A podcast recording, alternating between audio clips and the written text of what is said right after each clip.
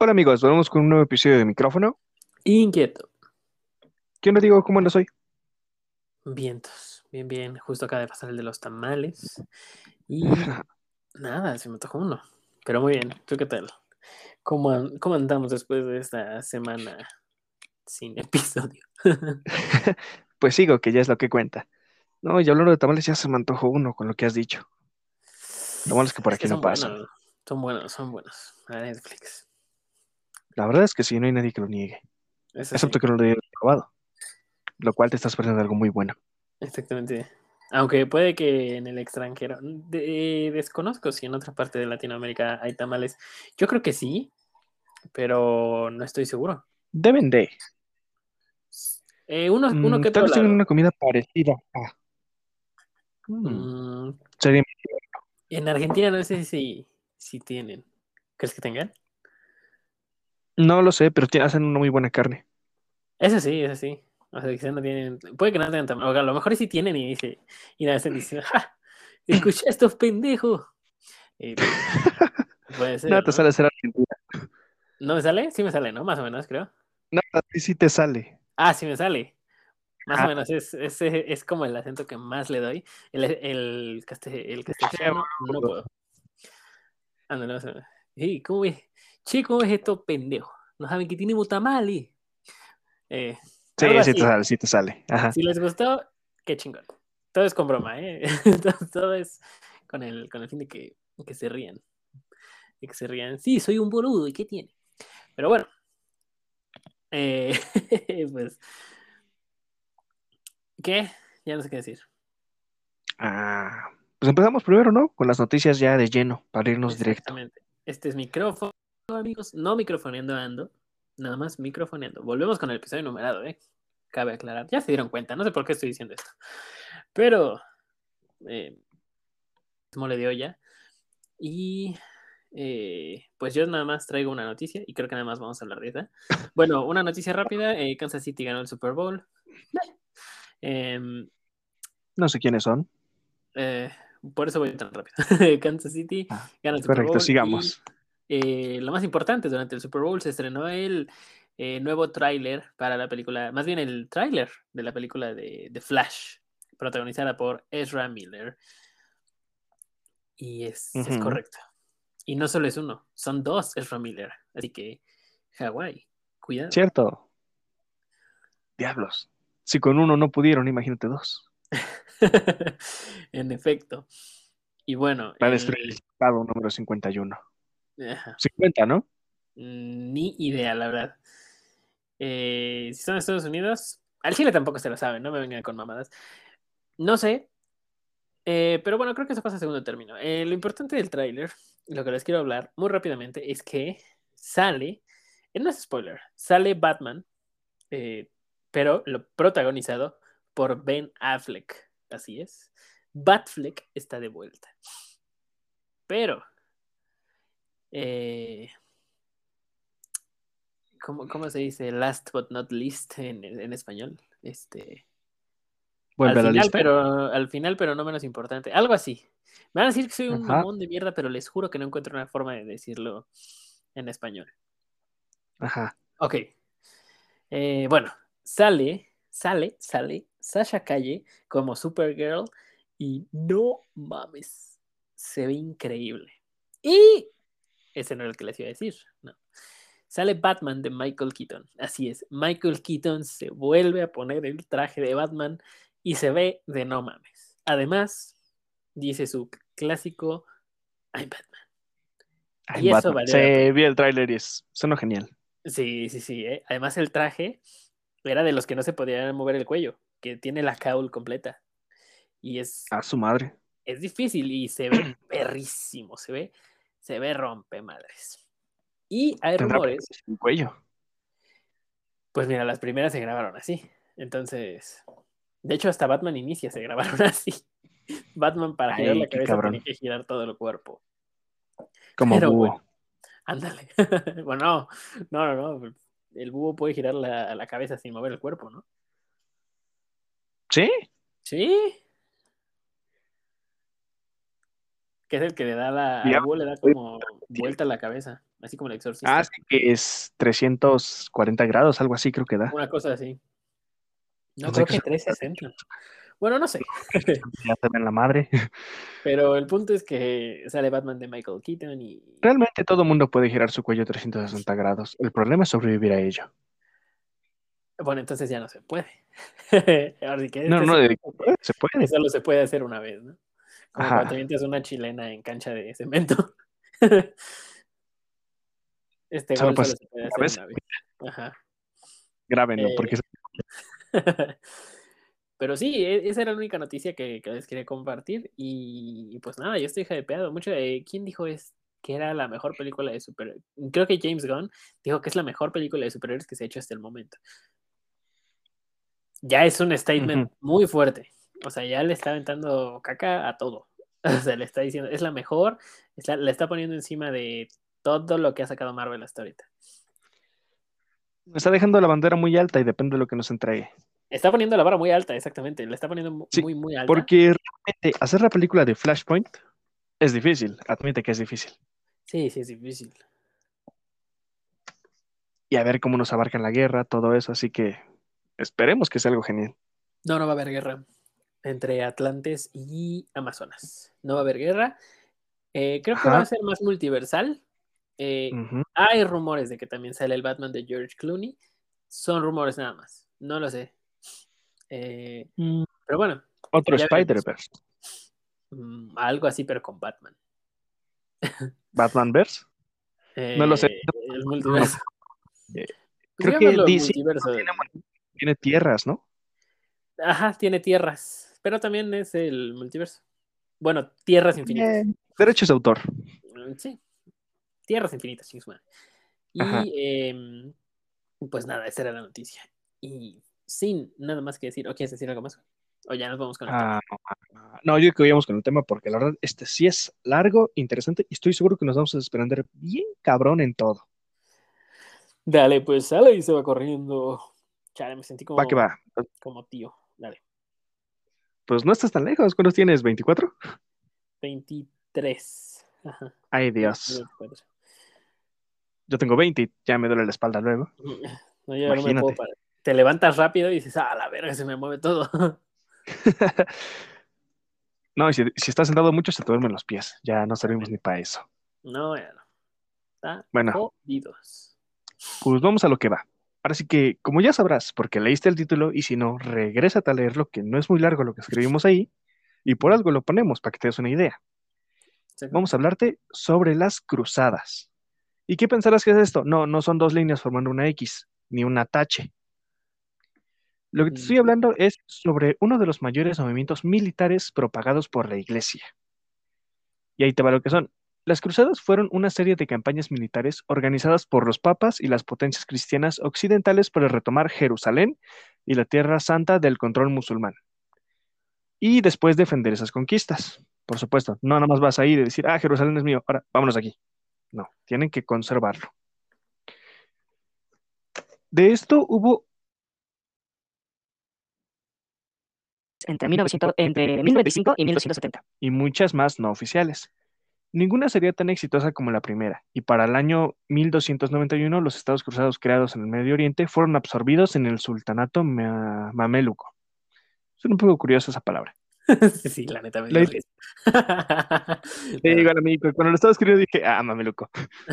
Bueno, la idea de las cruzadas fue aplicada más exitosamente para los cristianos en otras regiones, notablemente en el Báltico contra los paganos europeos y en la, península, en la península ibérica contra los moros musulmanes, involucrando emperadores, reyes y la nobleza europea, así como a miles de caballeros y guerreros más humildes. Las guerras tendrían consecuencias tremendas para todos los involucrados. Seriamente, pues es una guerra, a todos afecta bien cabrón. Digamos, aparte de las muertes, vidas arruinadas, recursos destruidos y gastados, vario- variaron desde el colapso del Imperio Bizantino a un agriamiento de las relaciones e intolerancia entre las religiones y personas en el este y oeste, que siguen afectando hoy en día. Técnicamente, gracias a esas guerras, es que todas las religiones están separadas en su totalidad, no solo por creer en algo diferente, que al final es lo mismo. Mm, Ok, creo que ahí estamos abarcando algo muy grande, ¿no? Se generalizaría mucho. Sí, es demasiado. Por eso vamos a centrarnos en el desmadre que armaron. Pero Así que vayamos con el comienzo. las... ah, ah, perdón, las cruzadas son... eh, ay, ¿cómo? Es, es catolicismo, ¿no? O sea, es Cristianismo. cristianismo puro. Cristianismo. Ah, iniciaron con la idea del cristianismo, pero eso es más adelante. Pero te doy un adelanto. En realidad, la iglesia antes era una, pero luego se dividió en catolicismo y cristianismo, ya que ambos, aunque tenían el mismo, la misma dirección, tenían diferentes ideales y cómo conllevarlo. Digamos, Antiguo y Viejo Testamento. Digo, Viejo y Nuevo Testamento. Cada uno tenía sus como que ideas, aunque tenían la misma finalidad, pero decidieron separarse. Lo mismo como demócratas y, ¿cómo se llaman los otros? Aristócratas. Esa madre. Sí, es esa. ¿Sí? No sé, fue lo que No, se me ocurrió. mm, Sí, no, es demócrata y... derecha y izquierda. Mm, ok. Blanco y Bueno, los- como el yin es- ¿no? Bueno, no, eso ya es diferente. Ajá. No, es como, bueno, sería como aquí en el gobierno. Hay gobiernos de derecha y gobiernos de izquierda.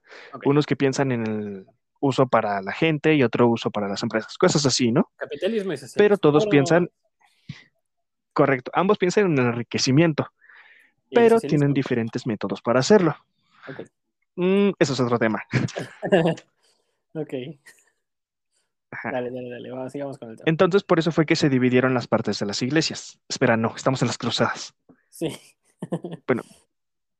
Vamos a ir primero, pues por supuesto, con la primera cruzada que hicieron. La primera cruzada fue en 1095 y 1102. Fue entre esos siete años. Estableció un precedente para la confusa mezcla de política, religión y violencia que condujeron todas las campañas futuras. En esta fue el emperador bizantino Alejo I Comeno, de 1081 a 1118. Vio una oportunidad en obtener ayuda militar occidental para derrotar a los selyúcidas musulmanes que estaban comiéndose, ah, perdón, el aire, comiéndose su imperio en Asia Menor. Cuando los selyúcidas tomaron Jerusalén de sus compañeros musulmanes, que habían perdido la ciudad siglos antes, en el año 1087, provocó el catalizador para movilizar a los cristianos occidentales en acción. El Papa Urbano II, de 1088 a 1099, respondió a esta llamada de ayuda, motivando por el deseo de fortalecer el papado y aprovechar el prestigio de convertirse en la cabeza indiscutida de toda la iglesia cristiana, incluida la ortodoxa del Este, retomando Jerusalén y sitios como el Santo Sepulcro, considerada la tumba de Jesucristo. Después de siglos de control musulmán, sería, el gol- sería un golpe real. Consecuentemente, el Papa puso en marcha una campaña de predicación a través de Europa, que apelaba a los nobles y caballeros occidentales a, a afilar sus espadas, alistarse e irse a la Tierra Santa a defender los sitios más preciados de la cristianidad y cualquier cristiano en peligro ahí. Entonces, la primera se inició porque un emperador, sí, un emperador bizantino, decidió que perdió muchas tierras y bueno, vamos a recuperarlas, pero necesito alguien que me ayude. ¿Y qué mejor ayuda que la iglesia, la cual ha estado muy metida en diferentes políticas, en este caso? Y como tuvieron una razón Ajá. para hacerlo y poder recuperar tierras, que para ellos son sagradas, pues decidieron Bueno, pero- incitar a la gente.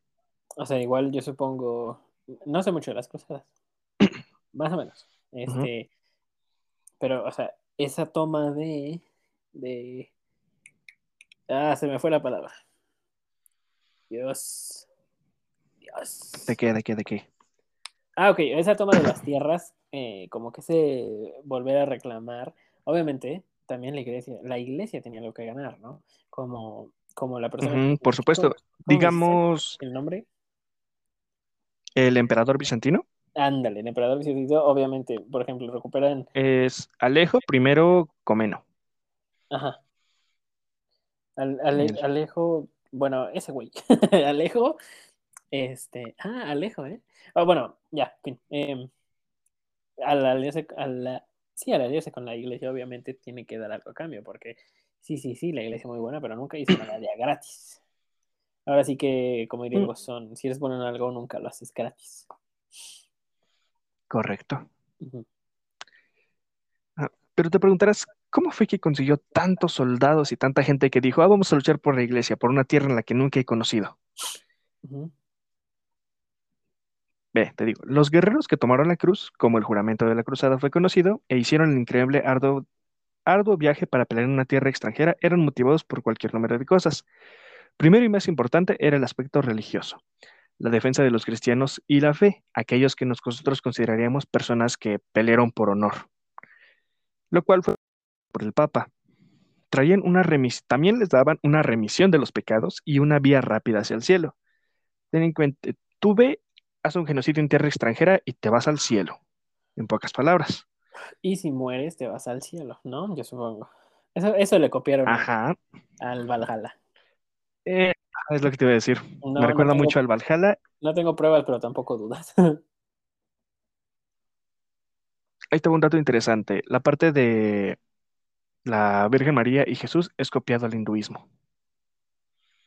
Mm, Dejemos al aire y prosigamos. Ok. Ya iba a empezar a. ¿O quieres que te lo explique? Este, no, mejor dejémoslo para otro episodio, porque sé que va a salir carnita. Sí, de estoy seguro. Bueno, también había ideas de caballerosidad y realizar el acto correcto, aunque la idea de caballerosidad estaba en su infancia en el tiempo de la Primera Cruzada. Por supuesto, de caballeros en todas esas historias, galantes que peleaban contra dragones, buscando princesas, haciendo el bien por los pueblos, todo eso, ¿no? También había presiones de iguales y de familia, como todo en un grupo. Todos tus amigos fueron a la guerra. Por...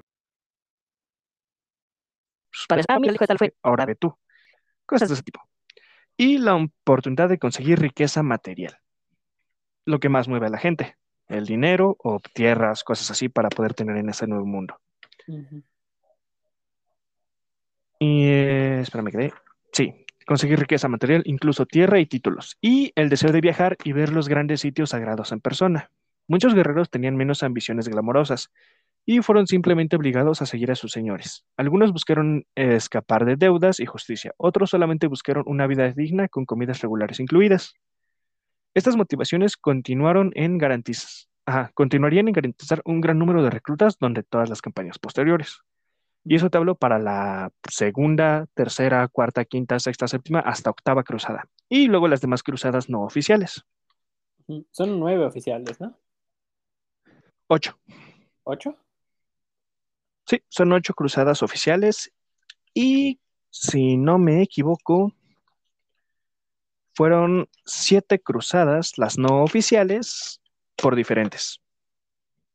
Pero hay una cruzada antes de la primera, que se llama la cruzada, creo que es de los pobres, en la que fue gente común, guiada por la iglesia, a intentar conquistar Jerusalén. Y tú sabrás cómo terminó.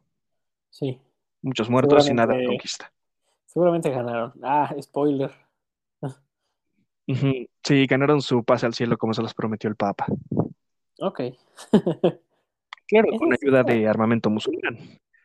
Ah, sí. De hecho, eh, las, si no recuerdo, la, hay, hay varias, bueno, hay victorias tanto musulmanas como cristianas. Y creo que ahí se van, ¿no? Sí, Porque, por no, supuesto. o sea, no sé si son, bueno, dices que son ocho, no sé si fueron cuatro victorias, cuatro cristianas. Eso sí, no recuerdo. Pero que- que se dieron unos buenos Mm, no. madrazos, se dieron unos buenos madrazos. O sea, por ejemplo, la primera victoria cristiana, de eso estoy seguro. Sí, Las otras ya no sé. sí, de esa sí. Las otras ya no sé. Ah, es lo que.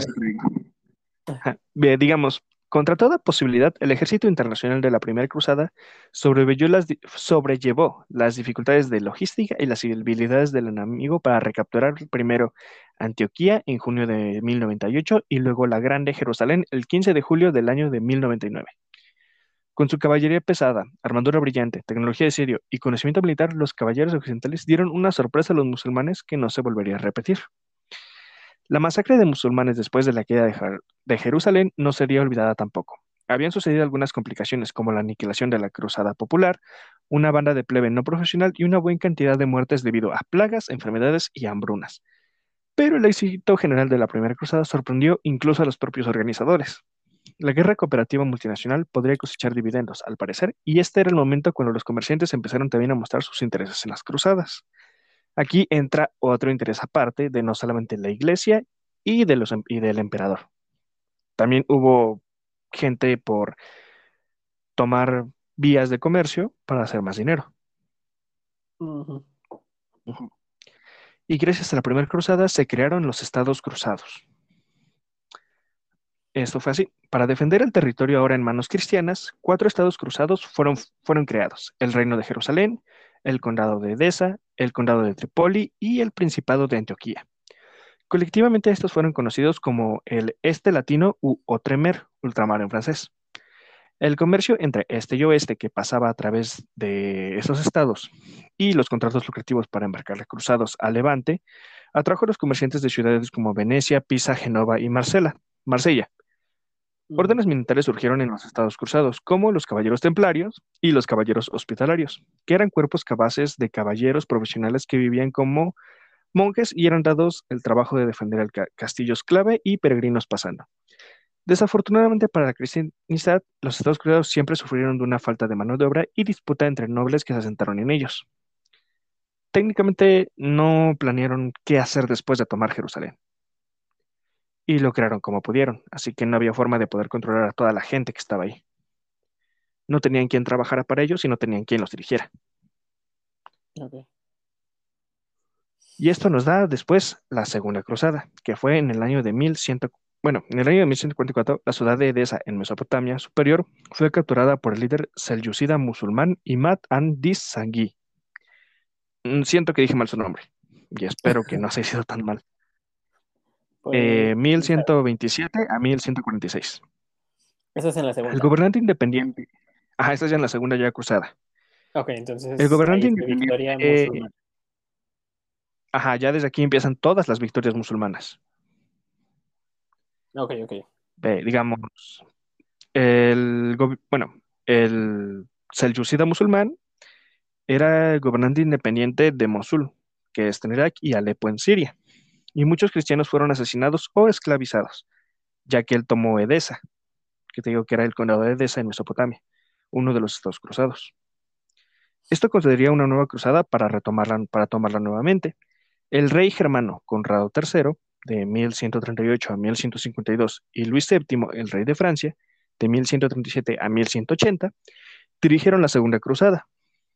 Aquí hablamos de Alemania y Francia unidos para retomar, un eh, para retomar el condado de Edesa. Pero este sello de real de aprobación no trajo éxito, ya que sí lograron matar a Sangui, pero solo trajo a un más determinado personaje a la escena, su sucesor Nu Ardin. Que la deja cambio de hojita. Ya está. Llamado Nu al-Din. Creo que esos son como títulos o algo así que les dan en su cultura. Ajá. Seriamente no sé qué signifique el Din o algo así. Él fue de 1146 a 1174. Eso ya es ¿Quién otra. buscaba unir al mundo? No, es en la misma cruzada. Ah, en la segunda. Ajá, porque, bueno, en la cruzada, como te dije, el rey de Germania y de Francia iniciaron la segunda cruzada ya que habían perdido el condado de Edesa. Y en lo que lograron fue asesinar a quien había tomado ese condado. Pero al hacer eso llegó Nu Ardin, quien buscaba unir al mundo musulmán en una guerra santa contra los cristianos del Levante.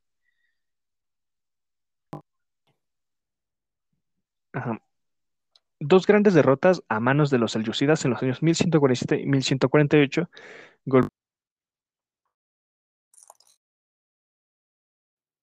Gracias a Nuardin, las dieron la madre dos veces a los cruzadistas. Ajá. Eh, el asedio de Damasco en junio de 1148 fue otro miserable fracaso. También las dieron en la Torre de los Cruzados. Y el siguiente año, Nuardin capturó Antioquía y el condado de Edesa dejó de existir para el año 1150. En su totalidad, un estado cruzado en la segunda cayó. Ok. Luego, entre la segunda a la tercera, estuvieron las cruzadas bálticas, la cual fue una tercera arena para las cruzadas, de, nuevo respaldadas por los papas y la infraestructura más amplia de la iglesia. Fue en el Báltico y aquellas áreas limítrofes de territorio germano que continuaban siendo paganas, entre comillas, por supuesto. Las cruzadas bálticas de los siglos 7 a perdón, del siglo XII al XV, fueron primero conducidas por un ejército sajón liderado por los nobles germanos y daneses que seleccionaron a los vendos paganos, también conocidos como eslavos occidentales. Como su objetivo en el año 1147. Ajá, esclavos occidentales. Perdón, eslavos, eslavos, eslavos, eslavos. Esla- Se me fue una. Eslavos occidentales. Como su objetivo en el año 1147. Esta también fue una nueva faceta de las cruzadas. Digamos, fue en la parte de la conversión activa de no cristianos, contrapuestos a la liberación del territorio mantenido por infieles. Técnicamente ellos metieron la religión a fuerza, como aquí en México. Mm, Claro, No. pero un poco más agresivamente. Sí, así que digas tan a fuerza que ¿verdad? Pero Mm, pues nada más empezaron a quemar ciudades si no creías en su Dios. mm, No es tan agresivo. porque hubo, No es tan agresivo. porque hubo alianzas, o sea, españoles con indígenas. Entonces, Sí, pero no esperaban que los traicionaran los españoles. eh, potato tomato. Aunque todos sabemos que a todo el continente americano fue conquistado no por humanos, sino por bacterias. Ah, caray. A ver, Pues ahí te va. Realmente la mayoría de todos los que murieron aquí en México en la parte de guerra España contra el antiguo México, que no era conocido como México ni Nueva España, fue gracias a la viruela. Ah, ok. Es que te dice toda Latinoamérica. Ya, Caracas, tampoco ya había COVID. En la parte de, bueno, en la parte de Brasil, para que los conquistara Portugal, también hubo una enfermedad, no recuerdo cuál era, pero igual fue una, creo que era la, era la fiebre amarilla, algo así. En la Ah, parte de. Argentina, en la parte creo que de Perú también, en la parte de Venezuela también, la mayoría de todos ellos hubo enfermedades que afectaron. Los ingleses, cuando conquistaron lo que era antes Estados Unidos, bueno, anterior a Estados Unidos, igual hubo enfermedades relacionadas para que pudieran ellos tomar, ya que realmente aquí no teníamos las defensas para ello. Y no hablo de defensas armamentistas, sino defensas de inmunología. Eh, ok. No, pues si no conocíamos eso, más, más o menos como el cobicho, ¿no? Pero ok, nos estamos Ajá, regresemos. Ya después cierto. ¿En qué me quedé? Más eh, a fondo de eso. este, de meter la religión a huevo. Ah, sí, cierto. Después de eso continuaron las cruzadas, ¿no? En los, en la- las, bueno, las cruzadas bálticas, ampliamente conocidas por la orden militar de los caballeros teutónicos que llamaron a caballeros a través de Europa para ayudarlos. La orden, en efecto, labró su propio estado en Prusia y después se mudó a lo que hoy, a lo que hoy es Lituania y Estonia. Muy seguido, convirtiendo brutalmente a paganos y probablemente más motivado por la adquisición de terrenos y riquezas que otra cosa. Digamos, iniciaron por la fe y esparcir la palabra de Dios hablando o que hagan que te escuchen. Y decidieron irse mejor por conquistar tierras teniendo una base. Las cruzadas fueron tan, exitosas en sus objetivos que los caballeros teutónicos se quedaron sin trabajo para el final del siglo XIV. Y en lugar tuvieron que enfocarse con resultados mucho más pobres contra los polacos, turcos, otomanos y rusos. Lograron su cometido de en Europa Central tomar la mayoría para la iglesia. Pero al final no tenían contra qué pelear. Fueron mucho mejor las cruzadas bálticas que las cruzadas por tomar Jerusalén. Bueno, ahora ya terminamos con las bálticas. Ahora nos vamos a la tercera cruzada. ¿Tienes alguna duda aquí? Mm. Pues estoy tomando nota, Vale. ¿eh? Sí, voy a hacer preguntas. Quien la No, lo único que- responda.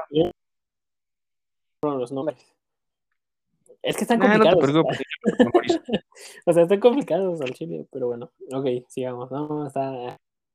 Pues yo la verdad quiero pensar que los este que no los digo mal. mm, Pero bueno, Pues, ahora vamos de regreso no a Medio Oriente. pero.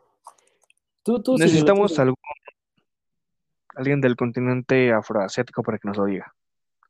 Que no es euroasiático. No, porque está en la parte también de África.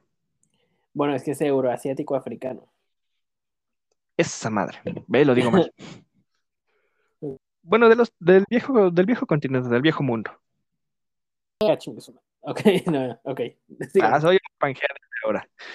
Bueno, no, pero sí era Pangea, qué pendejo yo. Bueno, Antes, antes, porque Ah, antes es- todo era un supercontinente. era Pangea. Se llamaba el ante- ¿Cuál antes?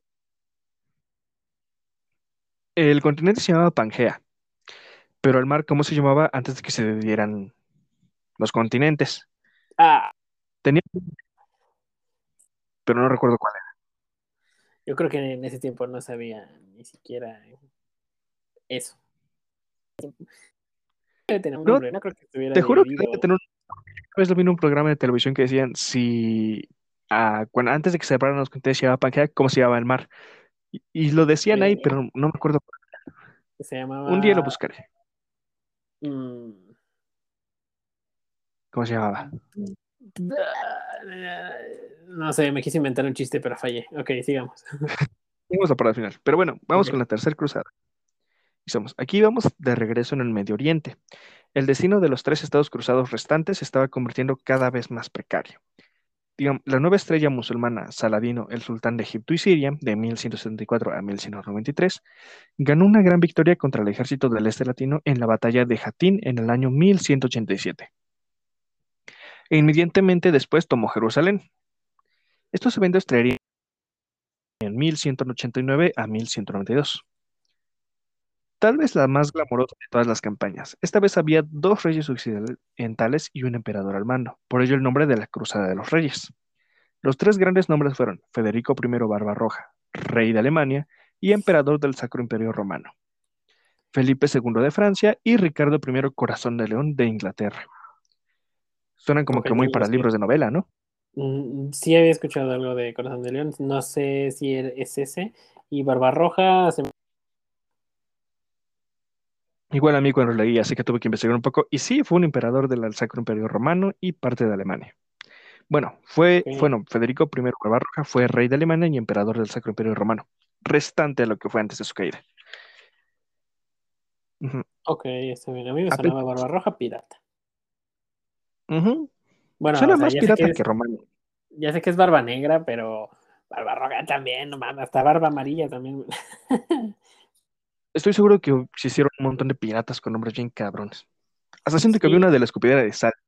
La escupidera de Salty. De hecho, un pirata fue quien colonizó Estados Unidos en nombre de la reina. Pero esa es otra historia. Eif Erikson. No, espera, ese es, ese es vikingo, qué pedo. Ah, el Leif Erikson. No, no es este. Ese es de Bob Esponja. La neta desconozco Leif. El pirata se llamaba Sir. De hecho, le hicieron un Sir. eh, O sea, por un pirata. Lo hicieron caballero, el hijo de su madre. un pirata que conquistó una de Estados Unidos para, para los ingleses. Lo hicieron. Eh, Bueno, se le conoce como Sir Walter Me suena ese cabrón. Sí, sí, sí. Sir Walter es. Le ponen que fue un político, pero fue un pirata. Pirata. eh, inglés. Y, y pues. No, no recuerdo el. cuál fue, pero creo que le puso en. En, en honor a, a la reina, creo, en ese tiempo, Virginia. No me acuerdo, no recuerdo bien, ahí sí estoy, ahí sí tendría que investigarlo, no me acuerdo bien, pero sí, el, el- sí, lo hicieron un ser al pirata. Pues qué chido, ¿eh? Ya vimos la piratería. Pero bueno, no, te, no metamos tanto con el Barbarroja, ¿eh? Ah, cierto, cierto. Dale, dale. Que ahí te va. A pesar del pedigrí, del pedigrí real, hay que chingar, no lo puedo decir también, las cosas empezaron de la peor manera para los cruzados, cuando Federico, Barba, primero Barbarroja, rey de Alemania y emperador del Sacro Imperio Romano, se ahogó en un río en su trayecto hacia la Tierra Santa en junio de 1190. Muchos títulos y no sabía nadar. Ok. Ajá. La presencia de Ricardo, ¿O no habrá sido por la armadura? eh, esperemos que haya sido un problema técnico y no por tontería humana. Bueno, La presencia de Ricardo Corazón de León de Inglaterra finalmente terminó el asedio de Acre a favor de los cristianos en junio de 1191, después de que el rey inglés había causado ya un revuelo al capturar Chipre en el camino, marchando hacia Jaffa, o Jaffa, no sé cómo se diga ese. El ejército cristiano anotó otra victoria en la batalla de Arsuf en septiembre de 1191, pero el tiempo pero al tiempo que las fuerzas llegaron a Jerusalén, sintieron que no podían tomar la ciudad e incluso si lo lograban, el ejército relativamente intacto de Saladino podría tomarla de vuelta inmediatamente. El resultado final de la Tercera Cruzada fue un mero premio de consolación, un tratado que permitía a los peregrinos cristianos viajar la Tierra Santa sin molestias y una franja de tierra alrededor de Acre. Aún así era un soporte que inspiró muchas cruzadas futuras a expandirlo a algo mejor. O sea, técnicamente el que la hizo en esa cruzada fue Ricardo Corazón de León, el inglés. Pero no consiguió mucho, solamente consiguió paso libre y le dieron una casita de campo, digamos. Mm, bueno, de eso nada. Algo es algo. Eso sí. Sí. Después tenemos las cruzadas posteriores. Fueron más bien una historia de los cristianos disparando sus ballestas a sus propios pies la Cuarta Cruzada de 1202 a 1204. De alguna manera logró identificar a Constantinopla, la más grande ciudad cristiana en el mundo, como su principal objetivo. Ambiciones papales, la avaricia financiera de los venecianos y un siglo de sospechas mutuas entre las partes orientales y occidentales del antiguo imperio romano crearon una tormenta de agresión que resultó en el saqueo de la capital del imperio bizantino en el año 1204. El imperio fue dividido entre Venecia y sus aliados, y sus, sus riquezas y las reliquias desaparecieron de vuelta a Europa. Esto es cuando iniciaron a empezar saqueos al lugar de intentar recuperar tierras. Como que se cansaron de agarrar algo y se los quitaran. Así que mejor se empezaron a llevar todo. Y eso fue solamente en la Cuarta Cruzada, que duró dos años. Luego tenemos la Quinta Cruzada, de 1217 a 1221 vio un cambio de estrategia debido a que las potencias occidentales identificaron que la mejor manera de recapturar la tierra santa de los musulmanes, ahora dominada por la dinastía Ayubi, que fue de 1174 a 1250, era atacar primero el vientre suave del enemigo en Egipto. A pesar del éxito, después de un arduo asedio eh, de tomar Diameta en el Nilo en noviembre de 1219, la falta de consideración de los occidentales por las condiciones locales y soporte lógico adecuado deletró su, Sí, deletró su cadena en la batalla, su condena en la batalla de El Mansura en agosto del año de 1221. La Quinta Cruzada nada más tomaron una ciudad porque pensaron que era fácil capturarla, pero igual era demasiado difícil defenderla. Así que solamente fueron a gastar soldados a lo menso. Y por supuesto, dinero. Y ya para este punto ya no se habla nada de la fe. No, ya Ajá, perdieron la motivación primera, por supuesto que tenían, y decidieron hacer todo hacia su antojo, solamente por intereses. Después de esto tenemos la Sexta Cruzada, de 1228 a 1229. Vio la negociación, vio la negociación lograr lo que la guerra no pudo. El sacro emperador romano Federico II, quien había sido criticado por no participar en la Quinta Cruzada, logró llegar a, a un acuerdo con Al-Kamil, el entonces sultán de Egipto y Siria. Y Jerusalén fue entregada a control cristiano con la condición de que los peregrinos musulmanes podrían entrar libremente a la ciudad. Al-Kamil tenía sus propios problemas en controlar su gran imperio, especialmente la rebelde Damasco, y Jerusalén no tenía valor militar o económico al momento.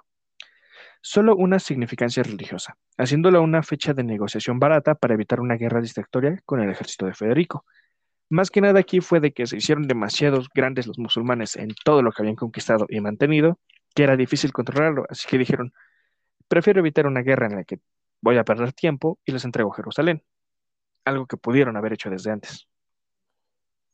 Ok, en e, eso sí. Y eso, ajá, y eso fue lo que logró la Sexta Cruzada, algo que debieron haber hecho en las anteriores cruzadas, que era negociar y hablar, a lugar de lanzarse a los chingadazos. Ok. Bueno, creo que vemos que eh, con diálogos se resuelven muchas más cosas que solamente con putazos, pero bueno. Eh. Pero ahora tenemos la séptima cruzada. Ok. Ah, perdón, ¿ibas a decir algo? No, no, no, date, date. Ah, perdón, perdón, perdón. Esta fue de 1248 a 1254. Fue lanzada después de que un ejército cristiano fuera derrotado en la batalla de la Forbie en octubre de 1244, liderados por el rey francés Luis IX, de 1226 a 1270. Los cruzados repitieron la estrategia de la Quinta Cruzada y lograron solo los mismos miserables resultados. Como recordarás, atacaron una ciudad que no tenía valor estratégico ya que no se podía ni defender y era muy fácil de atacar. La adquisición de Diameta y la derrota total en el Mansura. Luis incluso fue capturado, aunque fue rescatado después. El rey francés tendría otra oportunidad en la octava cruzada en el año 1270. O sea, este cabrón no se rindió, pero recuerda, su reinado duró de 1226 a 1270, así que te vas imaginando cuál fue el resultado, ¿no? Sí, más o menos. Como que ya no hay tanto spoiler. Ajá. Digamos, en el año 2250, el sultanato mameluco había tomado el control de la dinastía Ayubi y tenía un líder formidable en el ocupado ex general Baibars, 1260 a 1277. Ahora sí, Luis IX, en la octava cruzada, atacó una vez más al el norte de África, pero moriría de disentería atacando Túnez en el año 1270. Y con él moriría también la cruzada. Los mamelucos, verga, esa frase cómo me da risa. Mientras tanto, extendían su dominio en el Medio Oriente y capturaron Acre. Eh,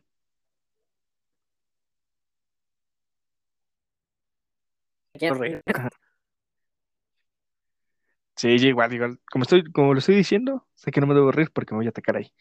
Y bueno, y capturaron Acre en el año 1291, eliminando definitivamente a los estados cruzados. Y digamos, ahí es donde terminan todas las cruzadas oficiales, pra- digamos, hechas por la iglesia, bueno, apoyadas por la iglesia y por diferentes potencias de Europa, digamos. Entonces. ¿qué nos trae de enseñanza esto? Que.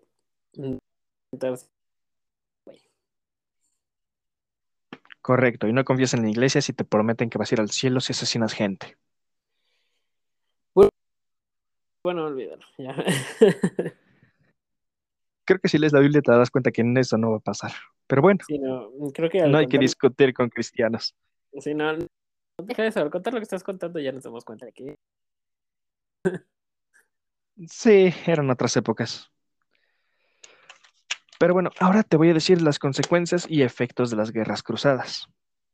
Digamos, las cruzadas tuvieron consecuencias enormes para todos aquellos involucrados. Aparte de la obvia muerte, destrucción y dificultades por las guerras que causaron, también tuvieron efectos políticos y sociales significativos. El imperio bizantino dejó de existir. Los papas se convirtieron en los líderes de facto de la iglesia cristiana. Los estados marítimos italianos arrinconaron el mercado mediterráneo en el comercio de este-oeste.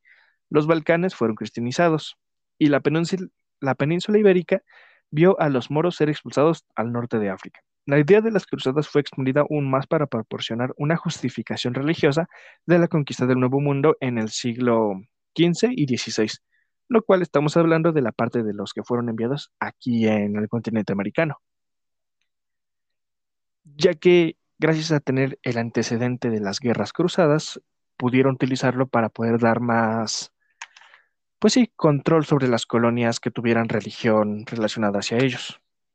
Lo que pasó aquí, como te había dicho aquí en, bueno, el que conocemos más, aquí en México, que la religión fue casi impuesta y decidieron que se cancelara todo lo que fuera adoración hacia otros dioses, ya que aquí México es un país, este, ¿cómo se dice cuando crecen muchas religiones? ¿Politeísta? Ajá, exactamente. Ajá. Era un país politeísta y no como este, la religión cristiana o católica que es monoteísta. Y bueno, y el puro costo de las cruzadas vio a las familias reales de Europa crecer en poder. Sí, son diferentes, pero parten de la misma. ¿Qué sería de la iglesia musulmana? solo Sí, creo que creen- sí. Solo creen en Cristo. Católica, pues en los santos, en la Virgen, todo eso. Y obviamente en Cristo. Mm, sí, por supuesto. Y digamos, en la católica, al cura o la persona que imparte la Biblia y todo eso se le llama padre. Y en el cristiano se le llama pastor.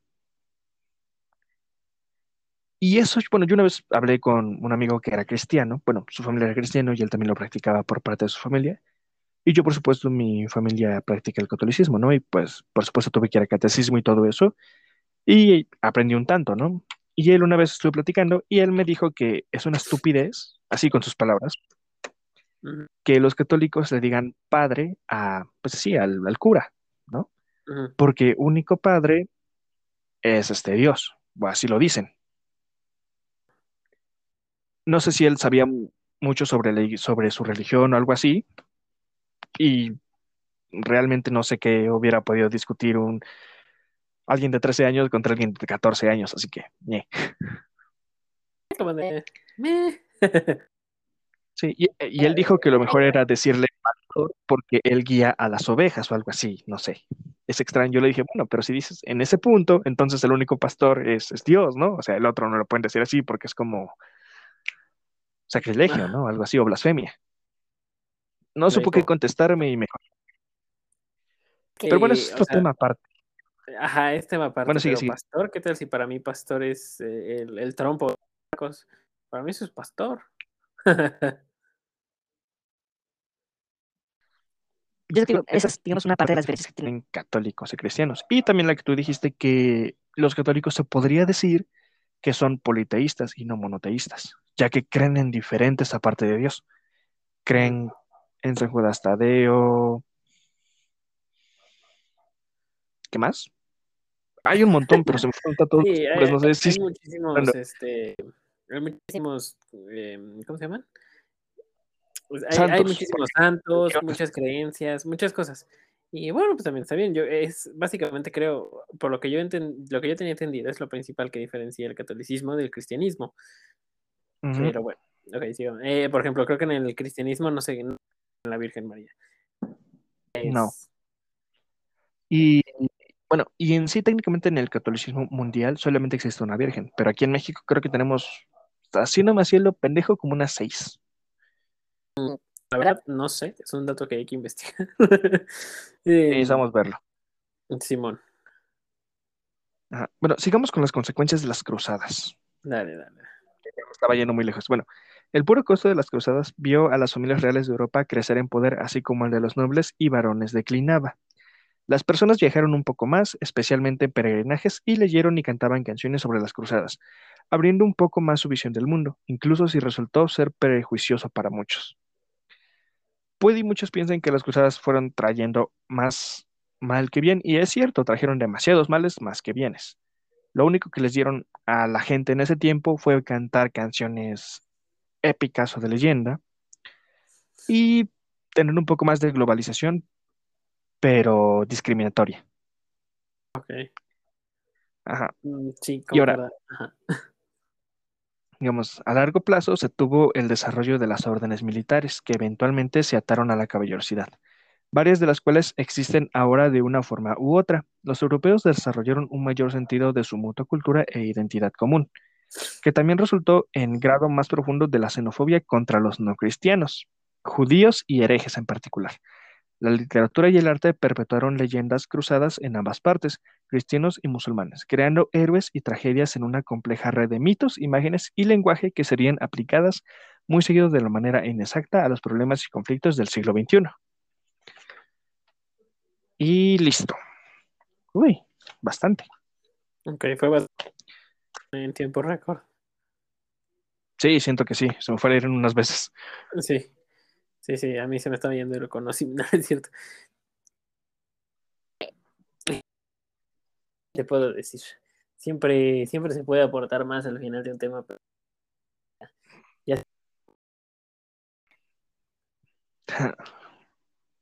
Pues sí, y hay bastante para ver aún así de las cruzadas. Esto es, digamos, como que un resumen de lo poco que es. Porque si te das cuenta al final, lo que te dije de la parte de que se crearon leyendas de ambas partes, también se afectó en que el lenguaje, los, ah, bueno, en que se hicieran Ay, pero- canciones, historias, libros, ¿qué más? ¿Ya dije pinturas? no. Pintura. Bueno, y pintura sobre la era cruzada, en la cual algunas veces se contaba que los cruzados no iban nada más a conquistar Jerusalén, sino que estaban peleando contra monstruos, sean desde dragones hasta arpías o águilas gigantes que podían ser elefantes.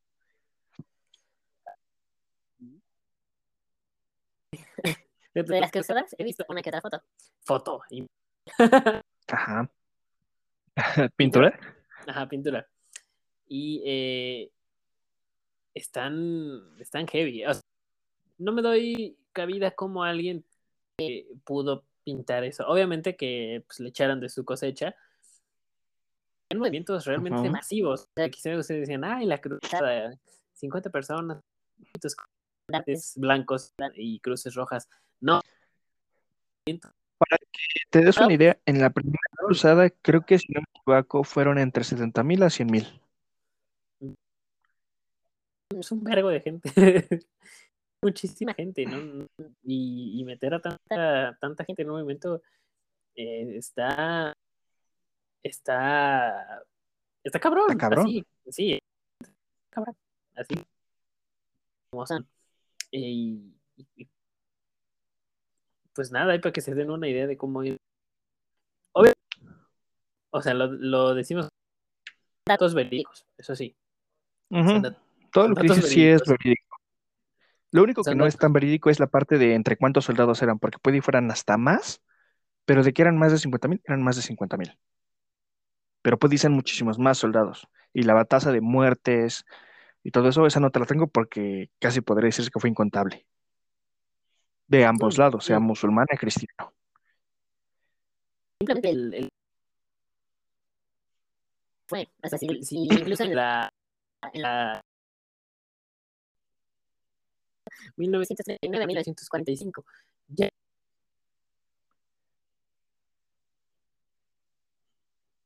A ver, digamos, duró este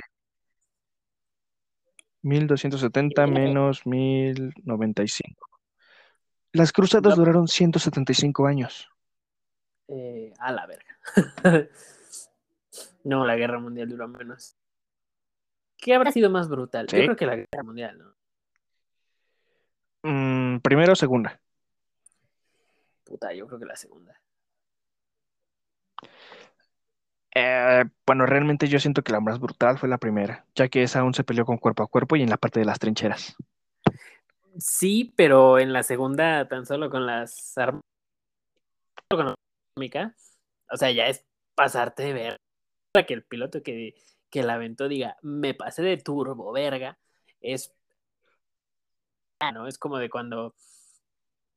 O sea, cuando alguien se está peleando. Es como cuando le Ya, das, llegas a dar un golpe a tu hermano y ves que se lo- y está llorando y dices, verga, ese me pasé. Fue lo "No, que se ah, pensó el piloto. sí, Madre. sí, se puede ver". Sí, y, no, se fue, fue algo, sí, fue, fue horrible. Es un suceso es un infierno eh, horrible. Eh, es un evento que a mí me gusta. No, pero déjenlo alguna vez- momentos, sino después. La radiación, las mutaciones que causó, todo eso. Fue un desmadre eso No, del es bombo atómico. ¿Qué pensaban los estadounidenses? Y lanzaron dos, dos. Sí. Es La madre. eso. Ah, Ya ahorita hay muchos memes, ¿no? Digo, tra- el, ya pasó mucho tiempo, estoy de acuerdo, no pasa nada. Pero Ajá. De hecho, los veteranos lo cuentan y dices, oh, la verga, qué miedo. Eh, sí, está cabrón. Cruel. Sí, sí, está muy Muy. mucho. Eh, pero digo, es eso histórico y es, es interesante. O sea, dejen de lado.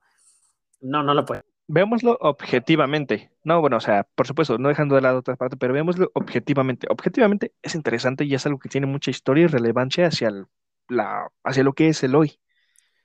Ah, sí. Y eh, bueno, de ahí provienen muchísimas, muchísimas cosas. De hecho, toda esa subida postguerra es algo, pues muy bueno. Literal, de las cenizas se nuevo.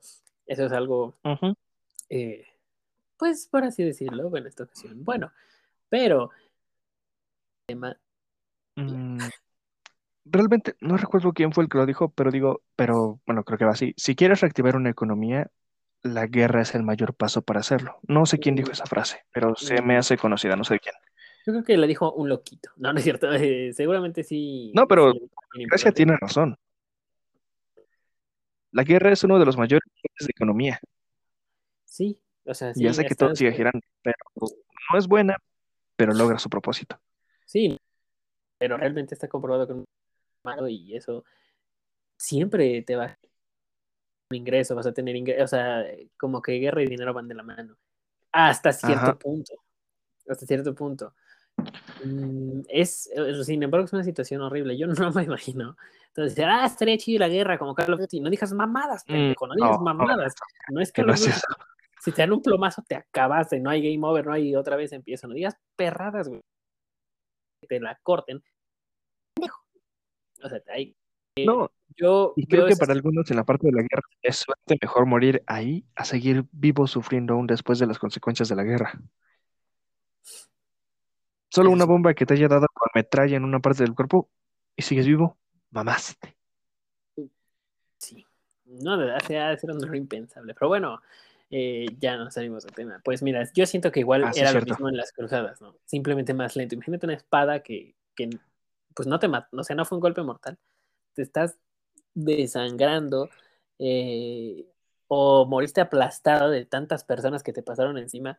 Está muy Ujú. ojete también, ¿no? Y la motivación está también, desde mi punto de vista, no mames. es como Pues también hubo muertes por hambruna, enfermedades y plagas. Sí, realmente hay muchas motivaciones que están, que yo no consideraría motivaciones. Yo, eh, sigue siendo una mierda, ¿no? Yo, yo, yo, yo, yo, ¿no? Em, pero ya hablaré yo después de la Segunda Guerra. O de ambas. Ajá. Eh, pero bueno, este tema de las cruzadas, yo creo que sí pueden tomar varias cosas, ¿no? De su tarea, de tarea. Las pueden tomar porque son, son completamente.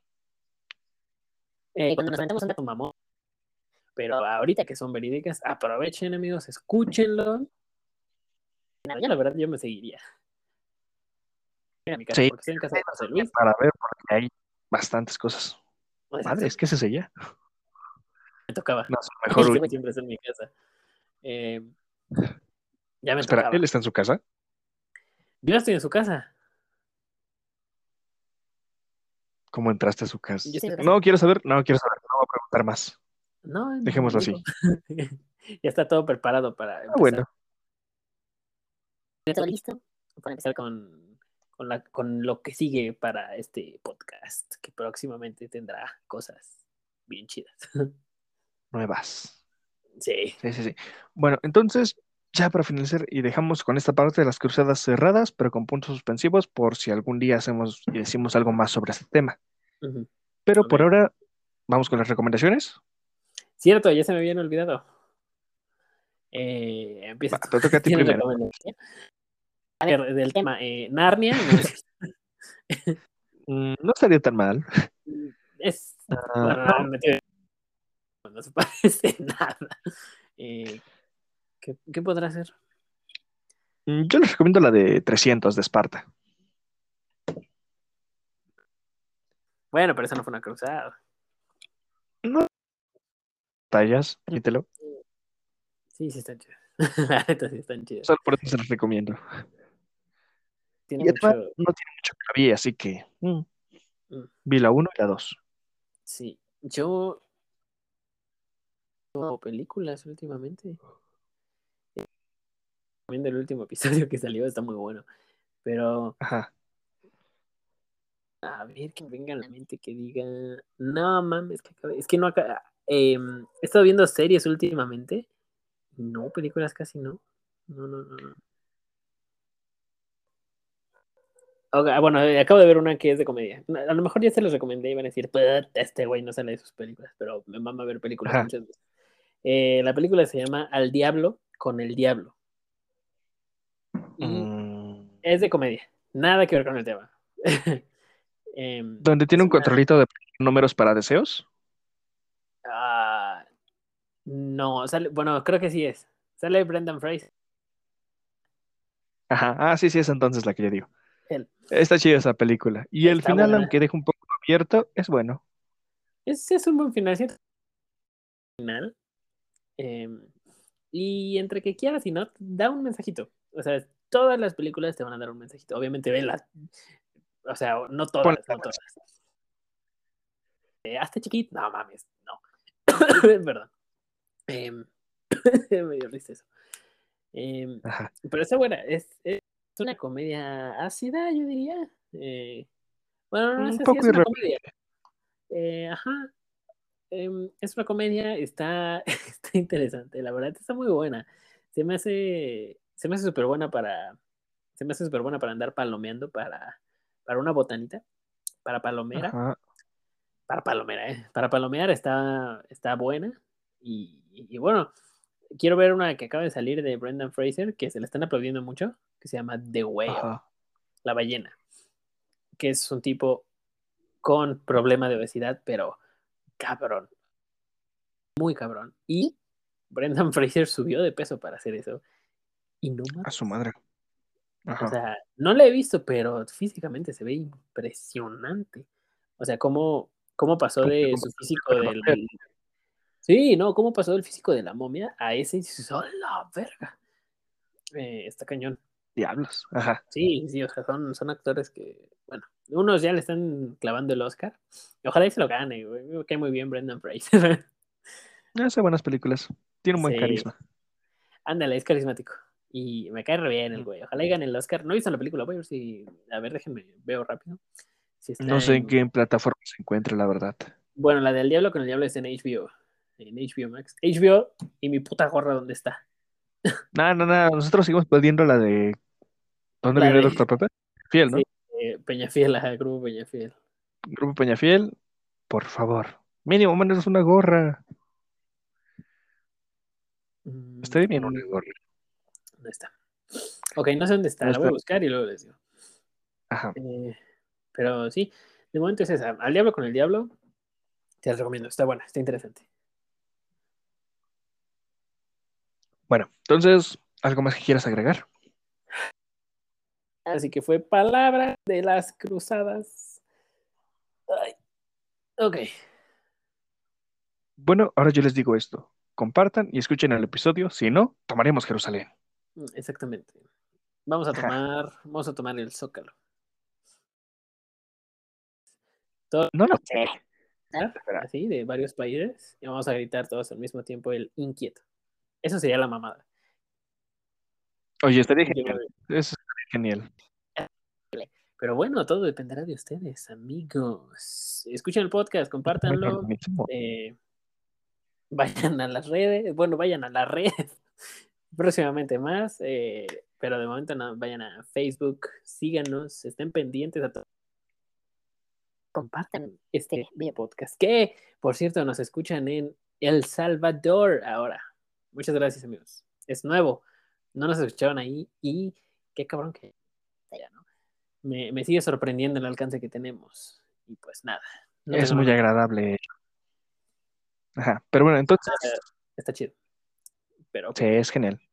Ajá. Bueno, entonces con esto terminamos este episodio de micrófono. Inquieto.